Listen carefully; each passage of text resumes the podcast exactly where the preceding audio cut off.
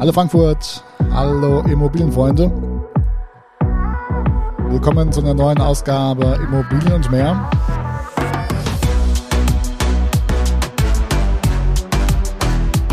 Dem Immobilienpodcast von UK Immobilien.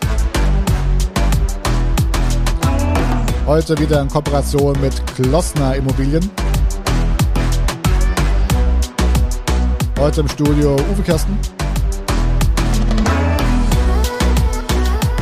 Und wir sprechen heute über die Mietkaution aus Sicht des Vermieters.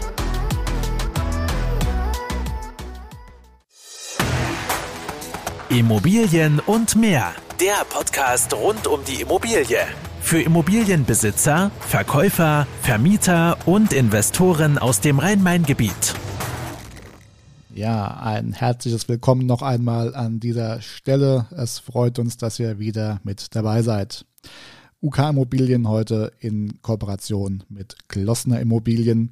Alles zum Nachlesen findet ihr ähm, bei uns natürlich unter www.uk-immobilien.com bei dem Immobilien- und Eigentümer-Weltblog und auch bei glossnerimmobilien.de Glossner mit Doppel S geschrieben, minusimmobilien.de unter dem Reiter Ratgeber.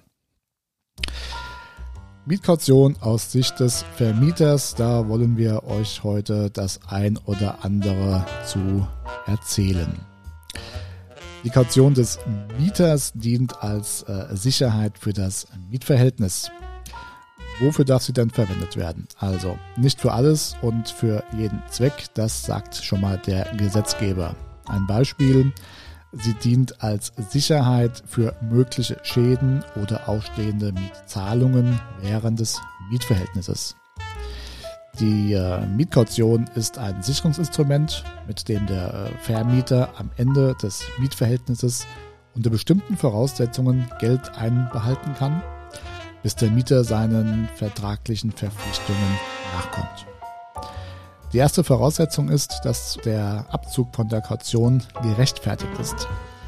Dies ist dann der Fall, wenn der Mieter nachweisbar einen Schaden verursacht hat, den der Vermieter auch beweisen kann.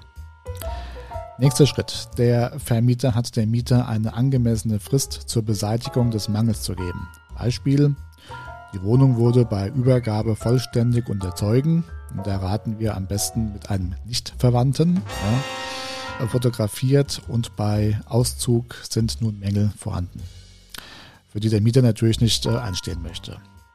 Aber nicht alles, was ein Vermieter für gerecht erachtet, entspricht in der realen Wirklichkeit, wenn Vermieter und Mieter später vor Gericht streiten.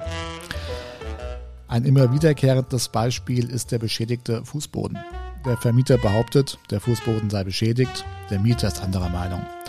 Denn der hält die Beschädigung für eine vertragsgemäße Abnutzung. Die Diskussion, die haben wir ähm, fast tagtäglich. Wenn die Auffassungen derart unterschiedlich sind, werden gerne Gerichte damit beschäftigt. Und wir können aus eigener Erfahrung berichten, ähm, dass man sich damit nichts Gutes tut. Denn die Richter werden wiederum einen Sachverständigen beauftragen, der wiederum Geld kostet. Vermieter sollten wissen, dass der Bodenbelag eine bestimmte, durch die Rechtsprechung festgelegte Nutzungsdauer hat. Und ob eine Beschädigung oder Abnutzung vorliegt, kann der Laie gar nicht explizit unterscheiden, es sei denn, der Schaden ist so offensichtlich, dass man darüber nicht streiten muss. Also, was heißt das? Fazit. Einigen Sie sich lieber außergerichtlich, dann tun Sie sich und Ihrem Vertragspartner etwas Gutes, denn das, was beim Gerichtsurteil herauskommen wird, wird äh, keine der beiden Seiten befriedigen. Weiteres Beispiel aus der Praxis, auch immer wieder gerne Diskussionsthema. Mieter, der Mieter verursacht auf der Terrasse oder auf dem Balkon Öl- oder Rostflecken auf dem Belag. Meistens sind das äh, die Fliesen, die dann beschädigt sind. Nun werden Sie überrascht sein, was der öffentlich vereidigte Bauchsachverständige dazu sagt, den wir in solchen Fällen hinzugezogen haben. Zunächst muss versucht werden, den Schaden zu beheben. Dazu beauftragt man eine Spezialfirma. Die kostet natürlich auch wieder Geld, inklusive der Anfahrt. Trotzdem bleiben Restspuren, die man sieht und der Belag teilweise nicht mehr so schön erscheinen lässt, wie er vorher gewesen ist. Ja, es ist geradezu ernüchternd, welche Beträge der Sachverständige als Schadenersatz anerkennt. Für einen Fleck auf dem Belag werden zwischen 5 bis 10 Euro berechnet. Wir hatten einmal einen Fall, da waren über 25 Rostflecken auf der Terrasse verstreut durch Liegestühle, die bei Regen draußen gestanden haben. Der Schadenersatz stand in keinem Verhältnis zu dem augenscheinlichen Schaden, den der Mieter verursacht hat. Ich folge daraus, dass man den Mieter am besten informiert, wenn er ältere Gartenmöbel aufstellt, dass Rostflecken nicht zum normalen Gebrauch an der Mietsache gehören. Ebenso trifft es zu, dass Ölflecken aufgrund von intensiven Grillen auf dem Boden nicht zu suchen haben. Ja, das ist ja das, was wir meistens dann da sehen. Wachs gehört auch gerne dazu. Also insofern muss man als Privatvermieter oder überhaupt Vermieter angehalten sein, den Mieter im Vorfeld darauf im Mietvertrag äh, hinzuweisen. Ja, da der Sachverständige auch das Alter des Belages ähm, zu berücksichtigen hat, kann es vorkommen, dass sie gar keinen Ersatz bekommen oder zusteht, wenn der Plattenbelag zum Beispiel über 30 Jahre alt ist und damit seine durchschnittliche Lebensdauer überschritten hat. Auch wenn der Mieter eine Haftpflichtversicherung besitzt, können Sie damit rechnen, sich lange herumzustreiten, bis man Schadenersatz bekommt oder bis man überhaupt äh, zu seinem Recht kommt. Dazu dient dann die Kaution, denn wenn Sie einen angemessenen Betrag einbehalten, ist der Mieter am Zug. Wenn der Mieter dann zu Gericht gehen will, sollte er sich das wohl überlegen, denn die Gerichte sind mit derartigen Fällen übelst genervt und fällen ihr Urteil nicht unbedingt zum Vorteil für die eine oder andere Partei, sondern versuchen sie, und das ist deren Aufgabe und Recht, sie zu einem Vergleich zu bringen. In jedem Fall empfehlen wir immer ein ausführliches Übergabeprotokoll bei Ein- und Auszug mit Zeugen, die nicht mit Ihnen verwandt sind, als auch eine umfangreiche Fotodokumentation, wo jedes Detail der Mietsache fotografiert wird. Wie sieht sowas aus? Also bei einer Zwei-Zimmer-Wohnung können ohne weiteres 50 Bilder angefertigt werden. Fotografieren Sie mit System die Zimmer dem Uhrzeigersinn folgend von links nach rechts. Fangen Sie bei der Türe innen und außen an dann die äh, Wände und Decke, der Fußboden. Sollten irgendwo Beschädigungen festzuhalten sein, nehmen Sie am besten einen Maßstab und legen Sie ihn zur Beschädigung. Fertigen Sie hochauflösende Fotos an, damit man zweifelsfrei den Mangel auch beweisen kann.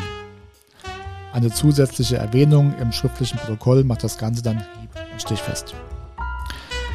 In der Küche und im Bad sollten Sie alles fotografieren und zwar im Detail innen und außen, also jeden Schrank, den Herd. Dazu gehören auch die Backbleche, die Beleuchtung, Funktion der Platten und des äh, Backofens, den Kühlschrank, Geschirrspüler. Da haben wir gerade äh, entsprechend äh, Eigenerfahrung wieder mal sammeln dürfen. Man muss wirklich alles anfassen und ausprobieren. Man muss sich immer wirklich tatsächlich selbst davon überzeugen. Ja, dann äh, Badezimmer, insbesondere äh, Badewanne und Oberflächenbeschichtung, das Waschbecken auf Sprünge und Bisse ähm, prüfen, WC mit WC-Deckel auch innen und außen. Zum Schluss vermerken Sie im Protokoll, dass versteckte Mängel, die der Mieter verschwiegen haben könnte, ob nun bewusst oder unbewusst, sei mal dahingestellt, auch nachträglich beim Mieter reklamiert werden können. Sollte der Mieter einen Mangel nicht behoben haben, so müssen Sie ihm aufgrund der geltenden Gesetze eine Nachfrist setzen, dass der entsprechend den Mangel auch beheben kann und Gelegenheit dazu hat. Ja, oder Sie gehen gleich zu Ihrem Immobilienprofi vor Ort, der kennt sich damit aus. Äh, wir freuen uns auf Sie. Kommen Sie gerne zu uns nach Frankfurt, zu UK Immobilien oder zu Glossner Immobilien nach Neumarkt in der Oberpfalz, südlich von Nürnberg. Wenn Fragen oder Anregungen sind, ähm, weil dieses Thema ja doch sehr umfangreich ist, äh, es werden noch weitere Podcasts ähm, dazu folgen. Aber wenn spezielle Wünsche, Anregungen, äh, Fragen sind, schreibt uns unter podcast.uk-immobilien.com. Wir schauen uns das gerne an und schauen, ob wir uns das in die nächste ähm, Folge mit aufnehmen oder einbauen können. In diesem Sinne wünsche ich äh, eine gute Zeit und lauscht noch dem Abspann. Das war Immobilien und mehr. Der Podcast rund um die Immobilie. Weitere Infos zu den Themen Verkaufen, Vermieten und Immobilienbewertung findet ihr auf unserer Homepage uk-immobilien.com. Wenn euch diese Folge gefallen hat, lasst uns gerne eine Bewertung da und abonniert den Channel, um keine neue Folge zu verpassen.